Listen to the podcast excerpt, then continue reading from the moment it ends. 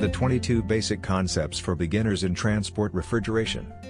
1. In transport refrigeration, you can work with refrigerants other than R134A. Substances associated with the commercial and industrial refrigeration sector, such as 404A, are also used. 2. In transport refrigeration, the maintenance culture must change. In other words, faults must always be detected before their effect, because the economic losses can be very considerable. 3. The best known brands of transport refrigeration equipment are Thermo King and Carrier Transicold. 4. Refrigeration equipment can have the refrigeration system compressor directly coupled to the transport motor. 5. The refrigeration equipment can have the independent compressor to the transport motor. 6. There are refrigeration equipment capable of working with an electric power source while the transport motor is stopped.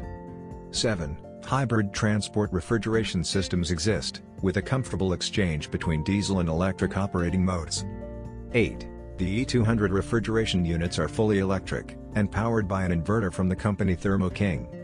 9. Transport refrigeration unit compressors can have two pistons with an unloader system to regulate the capacity.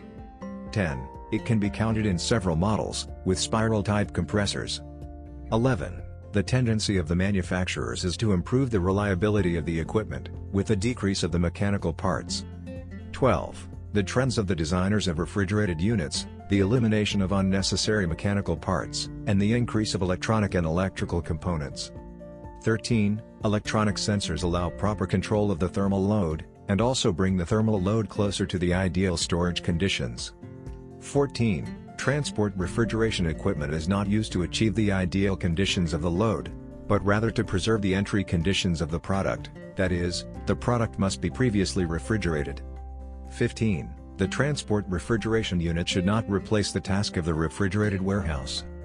16. Transport refrigeration equipment can be multi-temperature, this is achieved with the division of the refrigerated room, and the selection of the appropriate unit. 17. Multi-temperature equipment has several evaporators and expansion valves, all connected to the same compressor. 18. The conditions of the load inside the refrigerated transport unit can be monitored through the mobile. 19. Transport refrigeration equipment can be work and heating mode. 20. Transport refrigeration units may have a hot gas bypass defrost system. 21. Transport refrigeration units may have a defrost system for heating resistors.